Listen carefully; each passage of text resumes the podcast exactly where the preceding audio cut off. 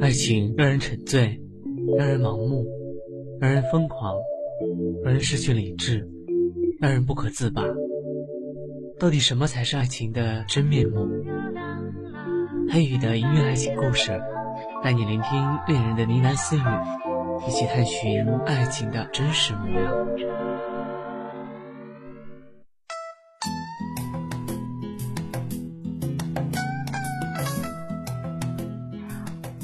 非就是懒得拉上包包的链子而已啊。结果呢，我的包包里面虽然没有丢掉重要的物品过，但是都会多出一些莫名其妙的东西，例如说 KTV 包厢的烟灰缸啊，超市的灭蚊香啊，还有医院里面别人的病历单，以及眼前的这个车窗摇杆。安木楚看着我惊叹说：“哇，林瑶！”你真是我们的哆啦 A 梦啊！我瞪了他一眼。这件事是这样子的，我跟七朵等人去吃饭，吃完饭以后打车回家。安木楚那小子啊，硬是仗着同路非要蹭车。我们的出租车在沿江大道上飞速行驶，夜间的凉风呢就从四面八方灌了进来。虽然说是夏天晚上，却让我觉得有点冷。于是我问说：“哎，能把窗户关上吗？”师傅指了一下窗户下面摇杆的位置，无奈的说：“哦，摇杆没了。”我想了一下，就很冷静的从包包里拿出了一个出租车窗户的摇杆出来。其实那是某一天我搭车的时候，不知道怎么会让掉到我包包里的。但是当我拿出来的时候，出租车师傅七朵还有安木楚都用风中凌乱的眼神看着我，我在他们痴呆的眼神中，淡定的摇上了窗户，又淡定的把那摇杆放回了包包里。直到了下车，安木楚都不断的在问我说：“你到底怎么把你的包变成百宝箱的？”这么钦佩我，我也没有办法。因为呢，我从包里面发现烟灰缸的时候，他正在抽烟；发现灭蚊香的时候，他正抱怨新租的房子蚊虫很多。虽然说拿出病历单的时候，他正在银行苦恼怎么填汇款单。不过，这完全阻止不了这个人对我的崇拜。我看了他一眼，毫不客气的对滔滔不绝的他蹦出了两个字：“下车。”他看着窗外，已经到了自己家，所以就心不甘情不愿的下车了。然后呢，他一边热情的挥手说：“零幺七朵，明天见哦。”我翻了个白眼，头都没有回，跟师傅说：“麻烦开车。”看着后视镜里面安慕楚的身影，慢慢的变成了小小的圆点。七朵说：“林瑶，我觉得安慕楚这小子想追你耶。”我噗嗤一声就笑了。得了吧，他就是个花心大萝卜。我还不了解他吗？那个人的口头禅就是“名花虽有主，我来松松土”，而他的特点呢，就是。最喜欢挖人墙角，就是抢人家女朋友。但是当别的女生真的变成他女朋友以后，他又会渐渐的说：“为什么我总觉得别人的女朋友才是最好的呢？”七朵说：“不管他对别人怎么样，我觉得他对你还真好呢。就像上次啊，你在网吧没有钱吃饭，他就立刻给你送钱。”是他当时呢跟我送了一百块，跟我说不用还，我真是感激啊！我正想说他怎么那么好，那么大方呢？结果呢，当天晚上他就出现在我家楼下，跟我磨了半天，叫我借他一百块啊！我这辈子都没有见过这么小气的人。提起安木楚这个人啊，我就有抱起炸药冲上去跟他同归于尽的决心。他其实是朋友里出名的铁公鸡，一毛不拔。不然哪个男生会好意思跟两个女孩子蹭车的，还那么心安理得的样子。七朵靠在椅背上，意味深长的看我一眼，说：“其实安慕楚还不错啊，你怎么跟魏云海在一起以后，对异性就那么犀利啦？”魏云海是我男朋友，我们认识的时候呢，他失恋，被人甩了。说他被甩，我们全校女生都觉得很稀奇。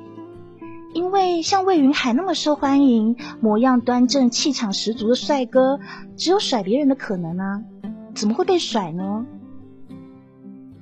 而魏云海被甩了以后，就开始了花天酒地的生活。我啊，不知道是他第几任女朋友了。我其实不是那一种会按部就班好好念书的女生，贴在我身上明显的标签就是逃课，还有谈恋爱。我的男朋友一直换，关于我那些流言蜚语啊，更是多的不得了。所以，当我跟魏云海在一起的时候，整间学校差点没翻过来。他们都说：“哎呦，棋逢对手啊，嘿，了不起啊这一对。”七朵却说：“没，他们啊，一个是浪子回头，一个是金盆洗手。”喂，我好歹也是一个美女啊，怎么到了这里你说金盆洗手？哼，那就说美女从良吧。你去死啦！当木楚来叫我逛街的时候，我正睡得不知天上地下。看他依在我家门边，我恶狠狠的问他：“干嘛？”他搓着手说：“啊，就过几天我女朋友生日啊，哎，帮我选个礼物吧。”我瞧着他，最后他终于妥协说：“那要不然我请你吃麦当劳里面的套餐，好吧？虽然说不是很满意，但对一个铁公鸡不应该有太高的奢望，不是吗？但事实证明，他绝对是一个铁公鸡。买完礼物以后，他捏着手里的二十块钱，谄媚的说。”哎，林瑶，要不然你请我吃一顿饭啊？我这钱打车送你回家。我上下扫了他几眼，他却依旧看着我嘻嘻笑。好吧，这个人的人生字典里面根本都没有惭愧这两个字。我抱着空空的肚子，妥协的请他吃了顿必胜客。林瑶，你真是哆啦 A 梦哎！你怎么知道我想吃必胜客啊？但是如果我未卜先知，知道他吃完必胜客居然会说出这样的话，那我绝对带他去吃三块钱一份的凉面。酒足饭饱后，我们刚走出必胜客的门口，他就迫不及待的说：“林瑶，你看今天天气真凉爽啊！啊，要不然我们散步回去吧。”一个下午的忍耐到了极限，哎，木厨，你给我滚！说完呢，我就拎着包包要走人，他却马上拉着我说：“哎呦，你不要急啊，打车就打车嘛。”说完，他立刻就招手拦了辆车。坐在车里啊，他还念念叨叨：“我说啊，你这脾气还真得改改啊，这么急躁，这么倔，以后会吃亏的。”哎，看我那些女朋友，每个都比你温柔。你歇口气行吗？你不累，我听了都累呢。而且，谁说我没有娴熟的时候啊？其实我跟魏云海在一起就蛮娴熟的。魏云海吃饭，我陪他；魏云海放学，我也陪他。当他上网，我是网友；当他打球。我当球友，反正在他身边，我就是一个标准女友。而我的男友魏云海，像他说的那么认真，表现的旗鼓相当。我肚子饿，他就买好饭给我；我口渴了，杯子就在嘴边。就连去卫生间，我们两个都像连体婴一样。所以啊，全校的同学都几乎要跌破眼镜了。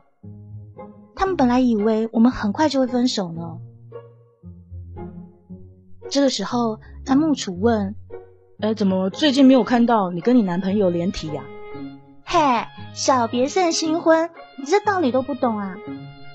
反正过几天我们就在一起的时候，会比以前更好啦。”其实呢，我说的话并没有让安慕楚幸福，因为过几天以后，我在上自习的时候就接到了七朵的电话。林阳，你快来学校旁边的咖啡厅啦！出事了！哈？什么事啊？就那个安慕楚啊，跟你男朋友打起来了啦！哇！听到这消息的瞬间，我整个心剧烈的跳了起来。他们凑到一起干嘛？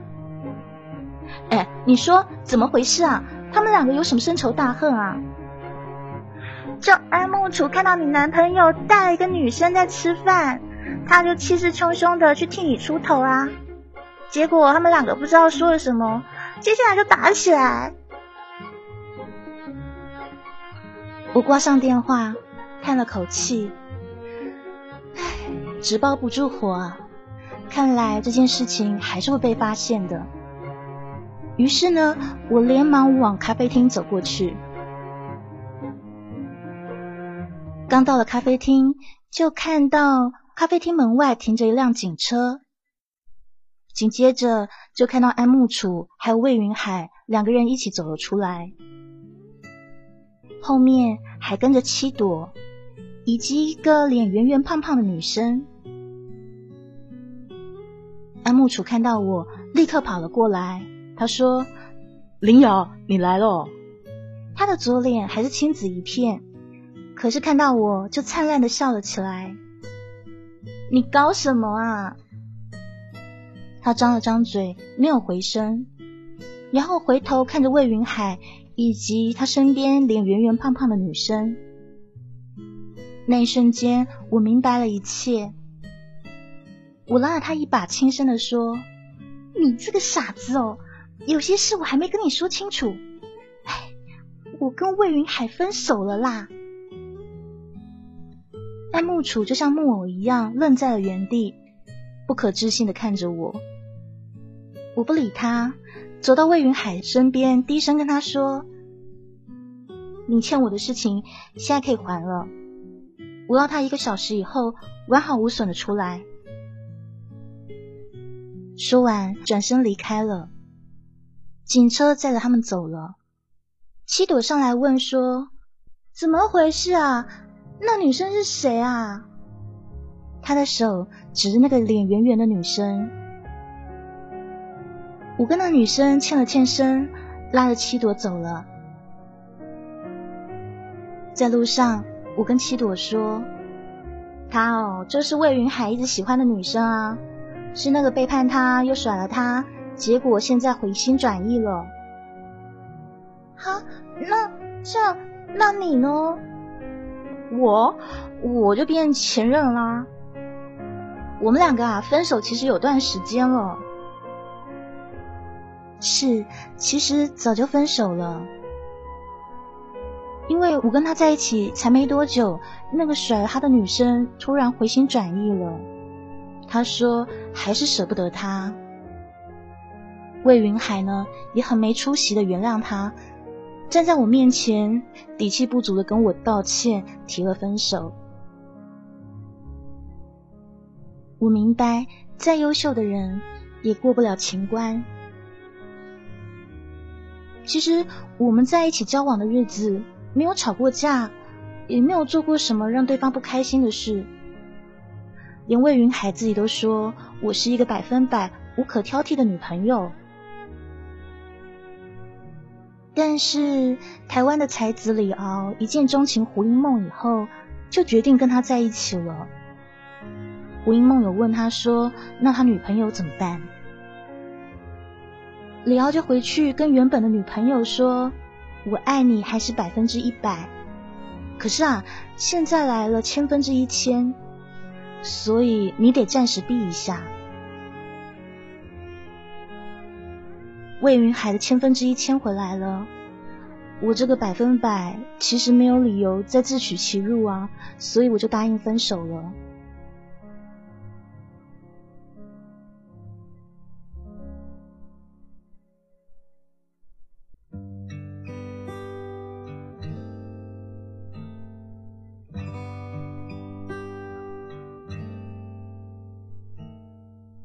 魏云海的爸爸真的很有本事，只半个小时，安木楚就颠颠簸簸的回到学校。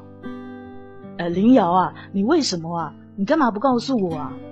害我兴奋的为你出头，我以为又可以吃一顿免费的必胜客了。看在木楚不在乎的脸上隐藏着关怀的表情，我突然觉得有点难过。干嘛什么都要告诉你啊？瞧你脸丑的跟动物园里面跑出来的大猩猩一样。走啦，去医务室上点药。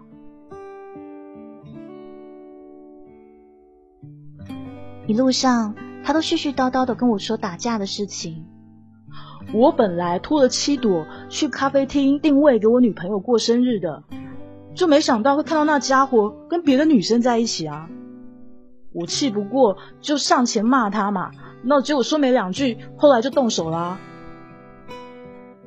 他絮絮叨叨的说着，直到走到医务室门前，他突然按着我的肩膀，微笑的说：“哆啦 A 梦，你不快乐吗？”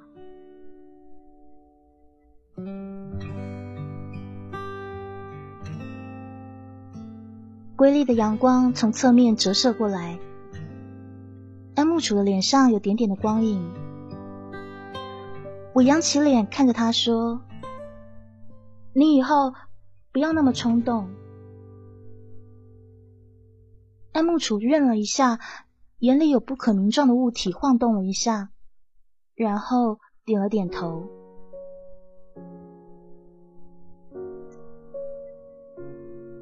我靠在医务室门外的栏杆，往远处看，夏风淡淡的吹起我的头发。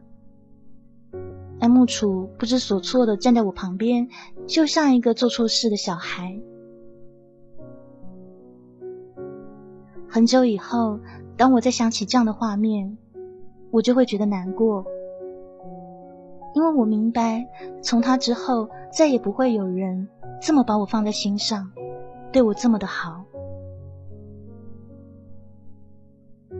我明白他一定很委屈。一时不能接受平常嘻嘻哈哈的我，怎么突然间变得这么生疏？虽然说他一直都很小气吝啬，但是他是我见过最善良的人了。就像当初我和他认识的时候，其实那个时候他是我的救命恩人呢。那一天，我正被几个混混拦在胡同里。那个时候我们互不相识，但是安木楚看到了，就单枪匹马的跑过来救我。瘦的只剩皮包骨的他，却是一个打架好手。虽然说打完架一身伤，但是也把那几个混混撂倒了。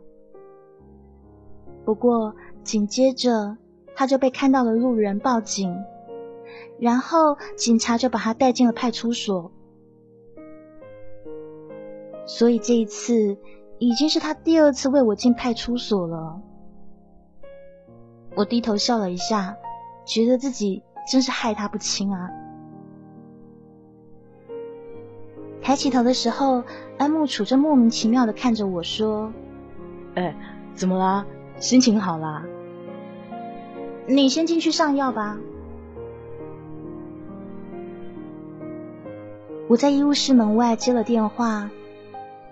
电话里面一个声音说：“林小姐啊，你现在可以来医院一趟吗？”“哦，好。”当爱木楚从医务室出来的时候，我淡淡的说：“没事，我就先回去喽。”“我送你吧。”“别，你今天还要给女朋友过生日不是吗？我自己回去就好了啦。”说完话。我头也不回的离开了。如果说那个时候我回一下头，一定可以看到他眼中有一种叫心疼的东西。但是如果回了头，只会让我更加难过吧。所以不回头，是决心离开一个人的时候所下的第一个，也是最艰难的决定。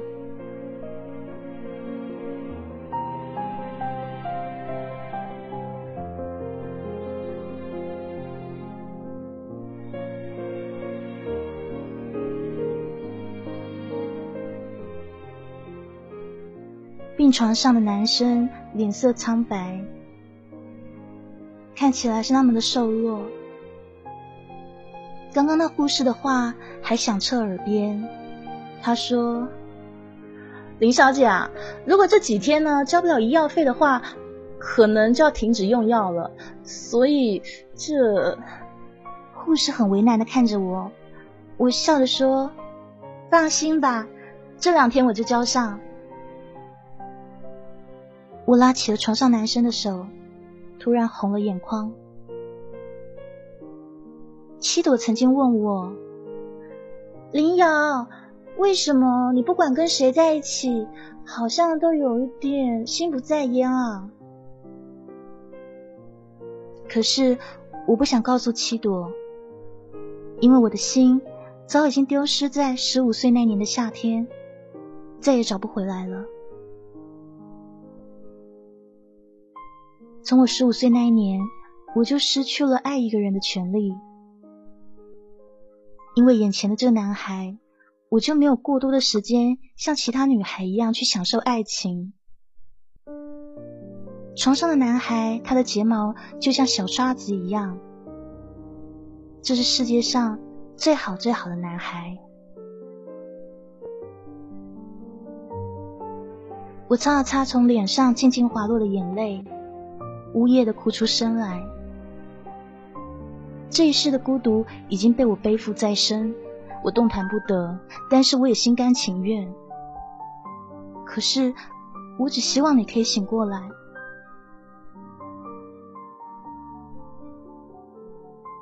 从医院出来以后，我接到安慕楚的电话，他说：“林瑶，你在哪里呀？”那个时候的我。行走于华灯初上、车水马龙的街头，我低落的说：“在家。”林瑶，你说谎话都不打草稿哦！你家里面汽车真多啦，到处都是鸣笛声哎。哦，你到底在哪？我请你吃饭。我马上到家。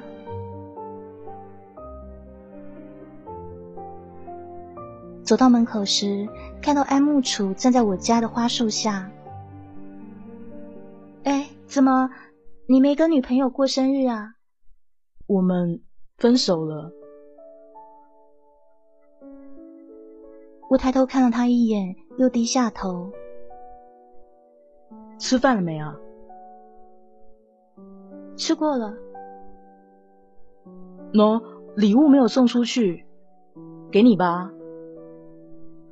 他的手里是一副亮亮的耳环，就是我陪他逛街选的那一副。他开玩笑的说：“你当时选的时候，是不是就料到今天啦？啊，早就知道耳环可以还到你手里啦。”无功不受禄，你收着吧。或许是因为我的态度跟平常不太一样吧，安木楚突然就急了。林瑶，你不要这样啊！不就失去一个男朋友吗？我刚好也单身啊，要不我把这空位补了，好吗？看到安木楚小心翼翼的眼神，我笑了笑。我踮起脚尖，附在他的耳朵上，轻声的说：“安木楚，这个位置谁都行，就你不行。”说完以后，我就走进了家门。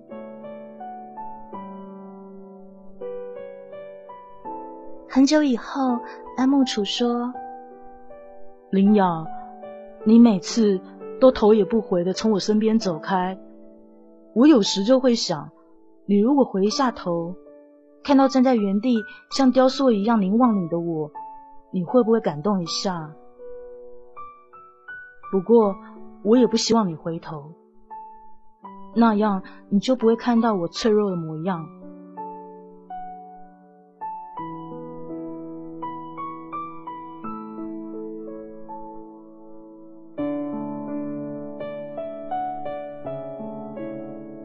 接下来，我又开始和不同的男生谈恋爱了，每一场都谈得轰轰烈烈，但是恋情都非常短暂。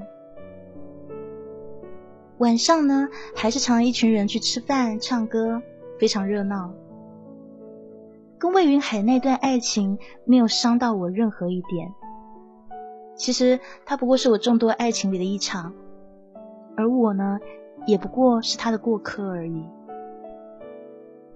七朵说：“安慕楚现在挺老实的，他连个女朋友都不交了耶。”哎，林瑶，不知道是不是上次跟你前任打架的时候打坏脑子了？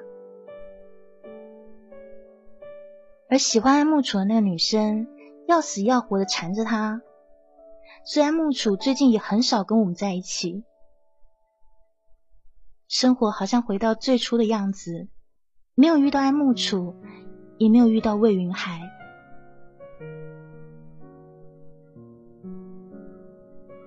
只是在喝醉以后，七朵送我回家的时候，我都会想到那个蹭车的男生，我会对他说：“那个小气鬼呢？他他人呢？他怎么不蹭车啊？下次再蹭车，七朵。”你要让他付车钱哦。可是第二天早上，七朵告诉我这些的时候，我又固执的不肯承认。我不愿意承认，我在喝醉的时候会想起那个人，想起他微笑的脸。我从来都没有遇到过这样的状况，把一个人轻轻的放到了心上。这样的情况让我恐慌，因为我是一个没有资格的人。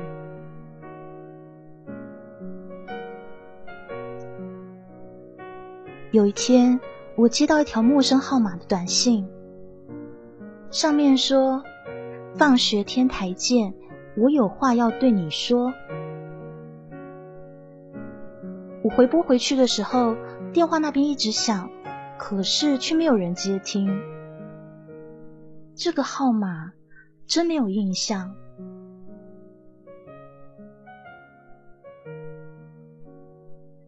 于是放学的时候，我自己一个人到了楼顶。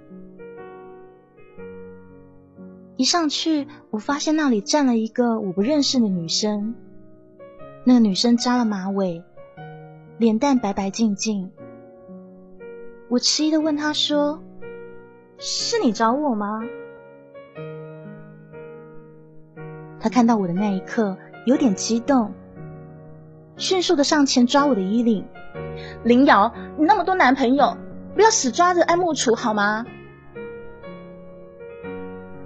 我瞬间明白了情况，这个女生可能是安慕楚的某一个女朋友。我愣住了片刻，那个女生拿起电话拨了个号码。然后对电话冷笑说：“安木楚，如果你要分手，我就把林瑶从七楼推下去。”说完以后呢，他又对电话哈哈的笑了起来，声音听起来非常的尖锐，脸色苍白。他挂上了电话以后，我问他说：“你真的很喜欢安木楚吗？”他看了我一眼，当然，你这个只爱自己的人是不懂这种感受的。我微微的笑了一下，不再说什么。我知道待会儿安木楚就会过来，或许这是一个好机会。果然，没过多久，安木楚就气喘吁吁的赶了过来，他的身后还有一脸惊疑的七朵。安慕楚推开天台的门，气急败坏的说：“小冉，放开林瑶！”那个揪着我衣领叫小冉的女生笑了一下，笑容里带着窒息的绝望。她说：“安慕楚，你到现在担心的还是他？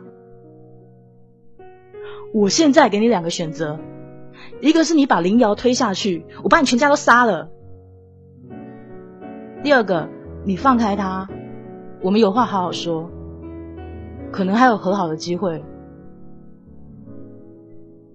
安慕楚说这个话的时候，脸上是前所未有的坚定。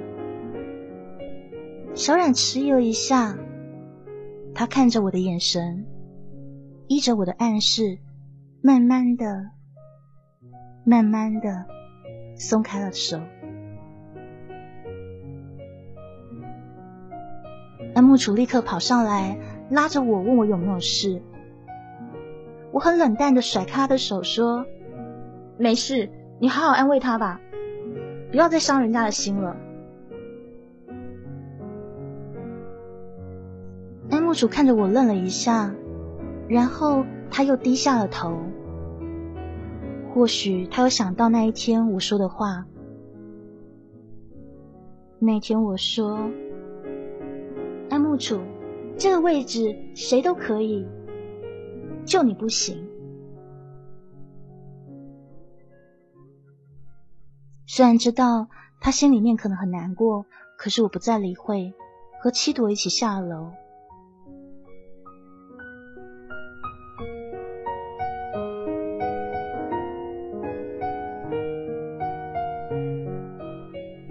我刚下楼，电话就响了起来。电话里护士说的话就像一记响雷，把我震得头晕眼花。他说：“林小姐，请你快点来医院，你哥哥他出事了。”我再听不到身后七朵的叫喊，飞快的往医院奔去。我穿过重重人海，就好像穿越千山万水一样，和灵童幼时奔跑的时光。就像旧电影一样，回到了眼前。没错，躺在病房里的男孩叫林童，是我亲哥哥，也是我在这世上唯一的亲人。在我十五岁那一年，我们和父母一起去旅行，却遇到火车意外。当时父母已经毙命了，而林童。我哥哥，他用小小的手把我拖出车外以后，他却被车顶掉下来的一个大皮箱砸到，所以那个时候他没有逃离。当送到医院的时候，医生的诊断是脑死亡。当时火车出轨的事故很受政府重视。政府将伤残人员送到医院检查治疗，但是面对我哥的情况，他们却不知道该怎么办。脑死就是植物人，政府不可能拿钱养一个植物人一辈子啊。那个时候，有人想跟家属谈，但我们家就只剩下十五岁的我。他们说。希望我让我哥安乐死，这样也是一种解脱。那个时候我还小，什么都不懂。突然面对失去双亲这样沉重的打击，我哭的双眼差点瞎掉了。那个时候我只记得，有人来问我要不要为我哥选安乐死的时候，我咬紧牙关，不断的摇头，死命的拒绝。我说：“我要哥哥活着。”就算他不能说话，不能笑，可是他可以呼吸，他可以陪伴我，他是我世界上唯一的亲人了。于是他们好说歹说，我都不肯听。那个时候，小小的我牵着灵童比我略大的手掌，泪如雨下。我想起来我们小时候玩的游戏：一二三，不许动；一二三，木头人。我固执的以为林童只是和我玩木头人的游戏。有一天，未来的某一天，他一定会醒过来的。然后我们就像以前一样，一面笑一面打闹。接下来，他又会省下他的早饭钱为我买花。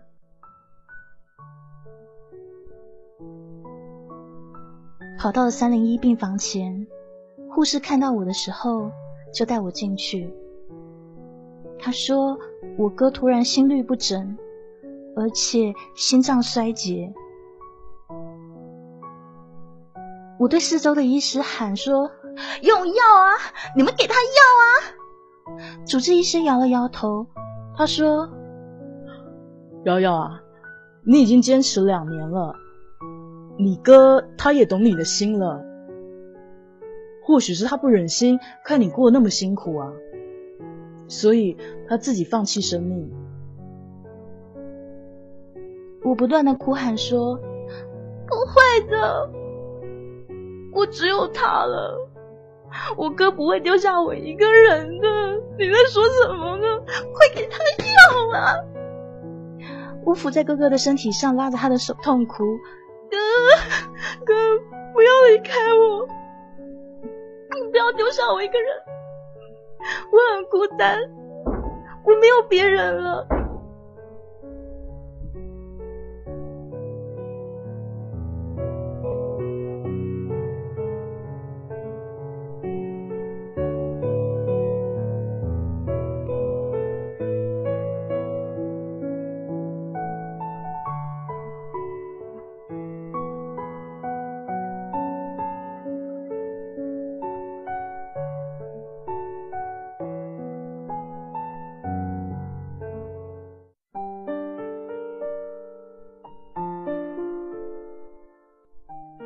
哥哥的掌心再也没有温暖。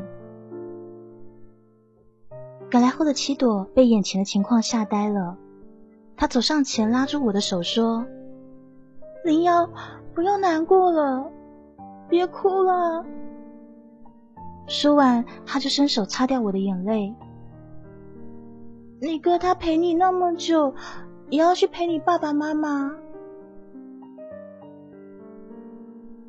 十七岁的我，其实还像十五岁那年一样，不懂如何面对失去。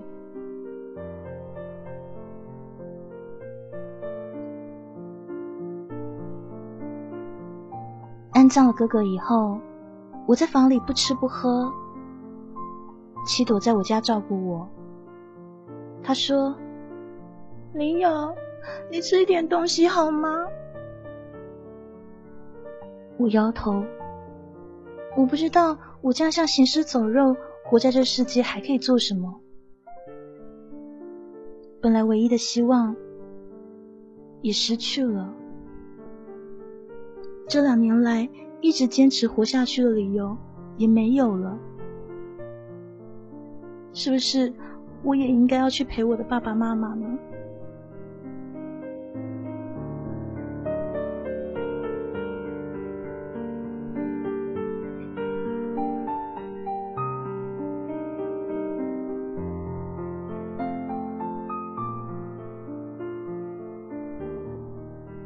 楚从七朵那里得知了这消息，赶到了我家。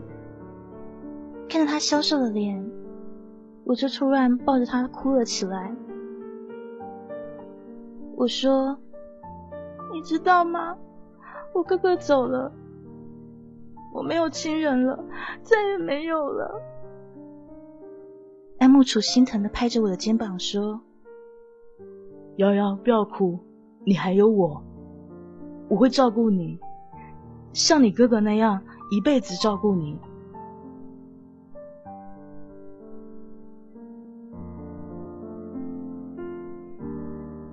但是，那却是我见他的最后一面。第二天清早，我打包了东西，走向车站。七朵小心翼翼的问：“林瑶，真的要这样吗？我坚定的点了点头。七朵又问说：“可是，我觉得你是喜欢爱慕楚的，为什么不留下呢？如果说你什么都没有了，你起码有他，你还有我啊。”七朵，十七岁的承诺实在是不能那么重。我知道他以后会对我好，但是那是我们都看不到的未来。我们年纪承担不了这样的责任。他说一辈子啊。那你准备去哪里？我不知道，我只想先离开。七朵握着我的手，不断的掉眼泪。他说。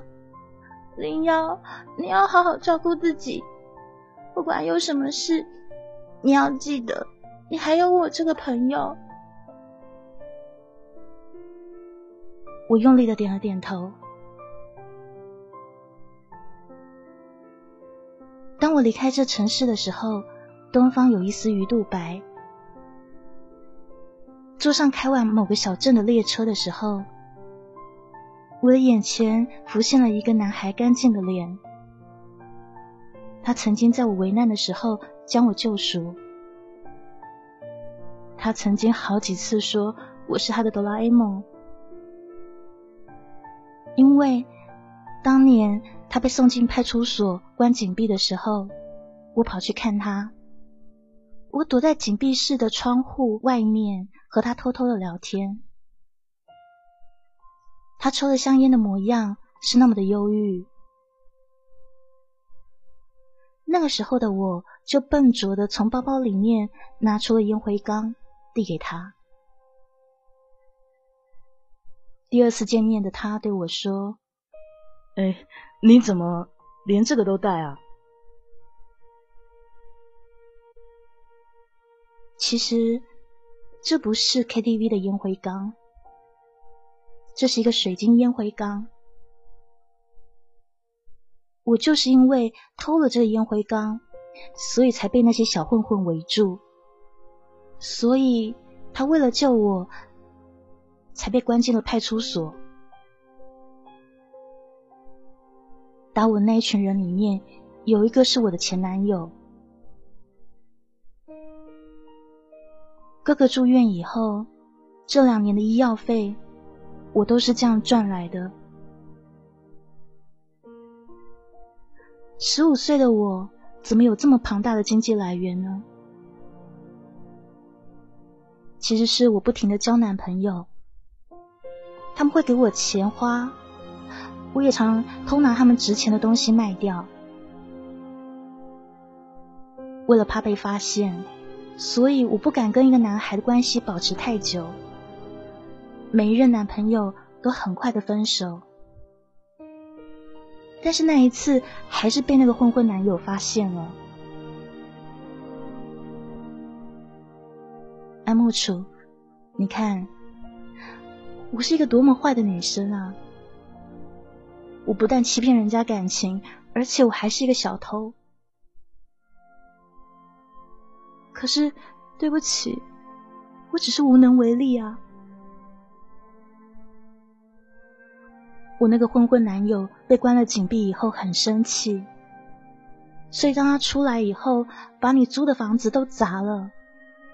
房东不愿意再把房子租给你，所以你不得不换了一个隐秘破旧的房子。而这破旧的房子，在夏夜里常常有蚊虫来打游击战，所以。我就买了蚊香，放在包包里。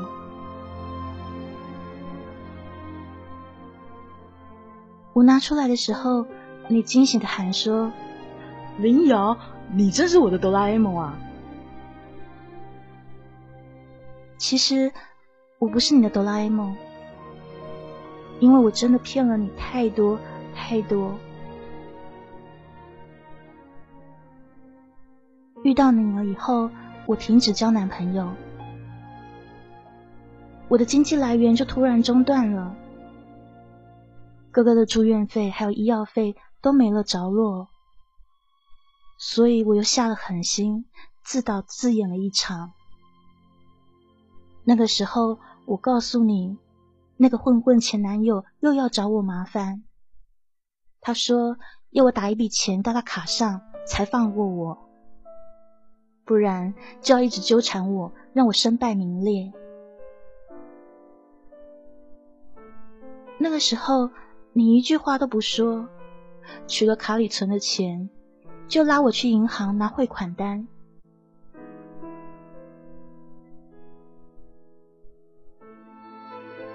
其实你一点都不小气，一点都不。你是我遇过最善良、最大方的人，跟我哥一样。从一开始我就误导了大家对你的印象。因为我期望他们像我一样去挖掘你的缺点，这样子或许我就不会觉得你是那么的好，那么的好。在银行的时候，你不会填汇款单，我想像以前一样从包包里抓出什么有用的东西给你，却没想到抓出医院对哥哥开的病历单。那时，你失笑说：“ 哆啦 A 梦这次不灵啦。”你笑得那么大方，可是我的眼里却有潮湿的东西涌起。你为什么那么相信我呢？从来不怀疑我，这让我觉得很难过。我宁可你发现我是一个坏女生，是一个小偷，是一个糟糕透顶的人。我曾经恨上天的不公，让我失去亲人；我也曾经对人性失望。可是你却是唯一一个让我看到真善美的人。这就是为什么那一天我伏在你耳边告诉你：谁都可以做我男朋友，就你不行，因为骗谁都可以。我不舍得再骗你了。我永远都记得你问的那一句话：“哆啦 A 梦，你不快乐吗？”是啊，我不快乐，一点都不快乐。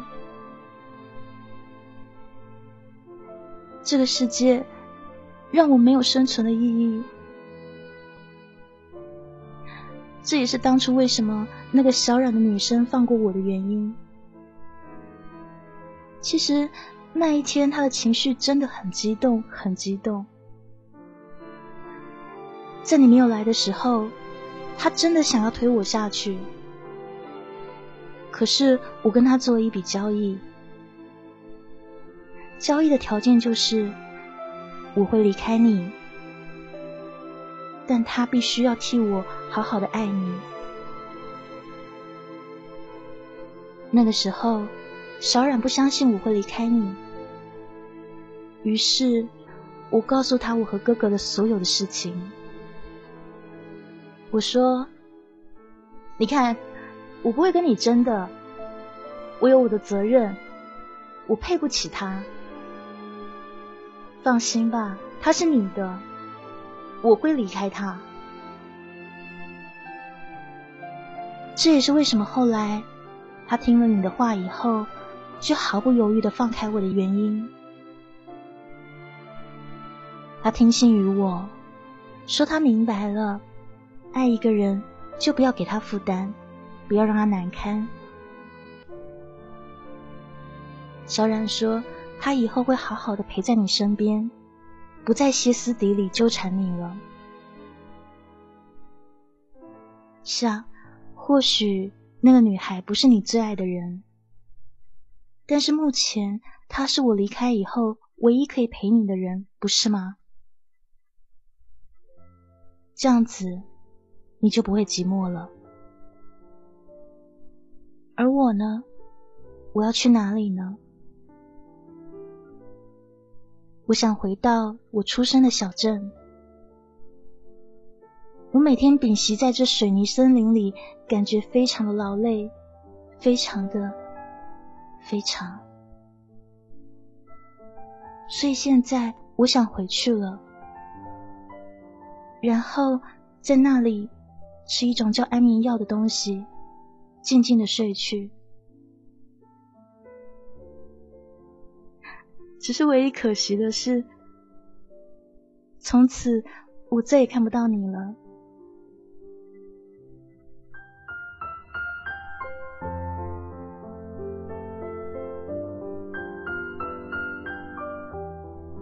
不知道人死了以后会不会有来世啊？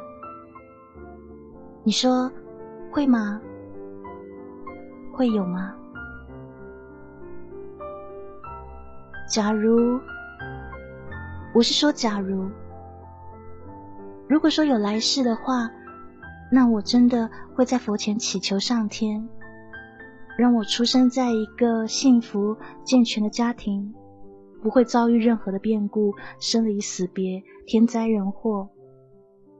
然后我可以重新的跟你遇到，重新的跟你好好的活一遭。只是到时，你还会记得我吗？记得你的哆啦 A 梦。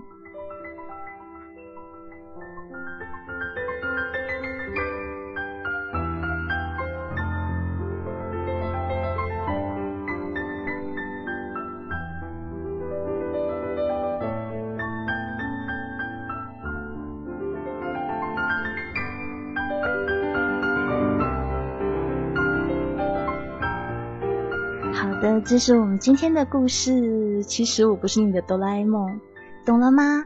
为什么这女生有一个百宝袋可以拿出所有的东西，但是她却说她不是那个男生的哆啦 A 梦呢？因为没有一个东西是巧合，每一个东西都是有原因的。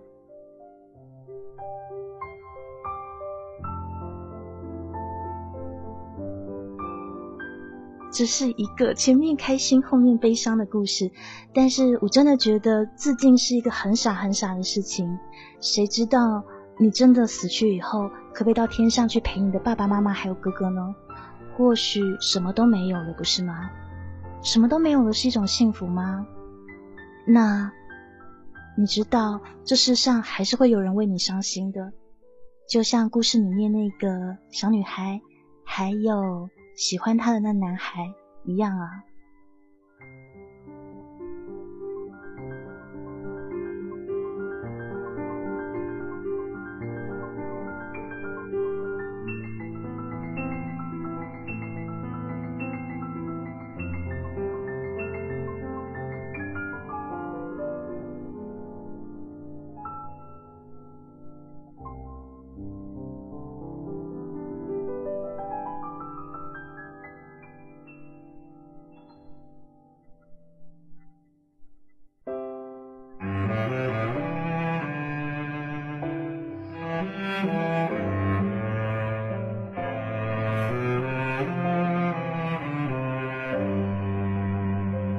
我觉得或许是因为太年轻吧，很多生活的历练都还不够，所以他很容易的就放弃自己。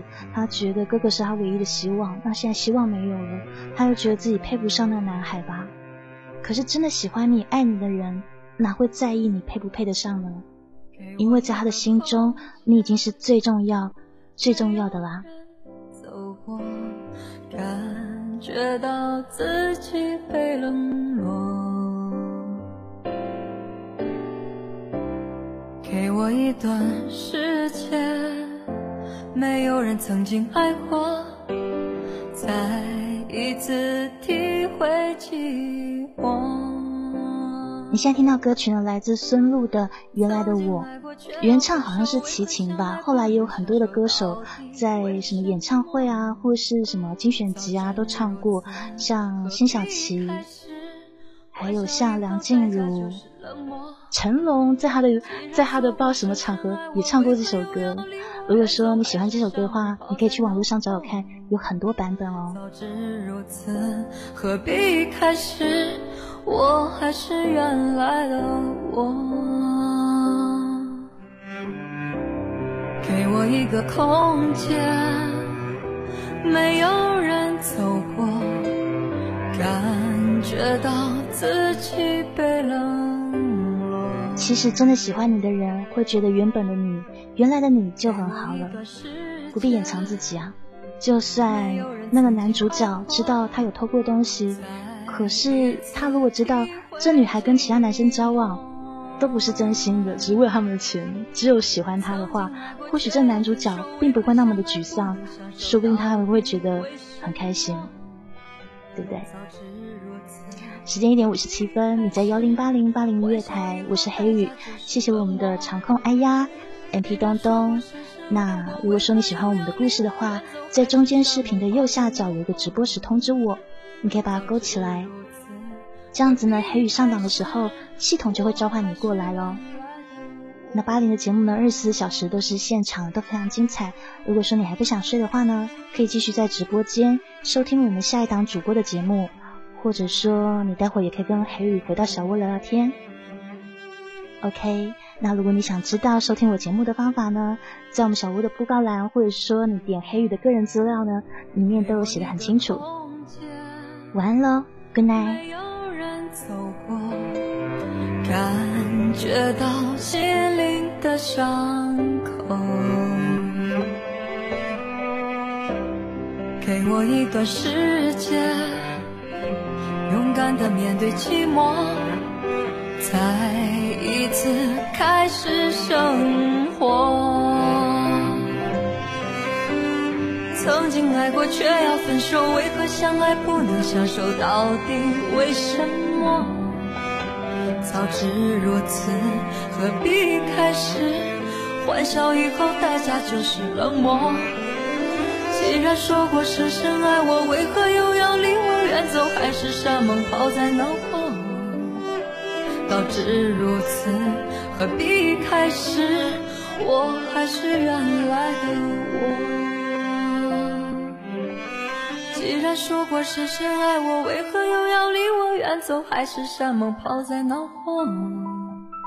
早知如此，何必开始？我还是原来的我。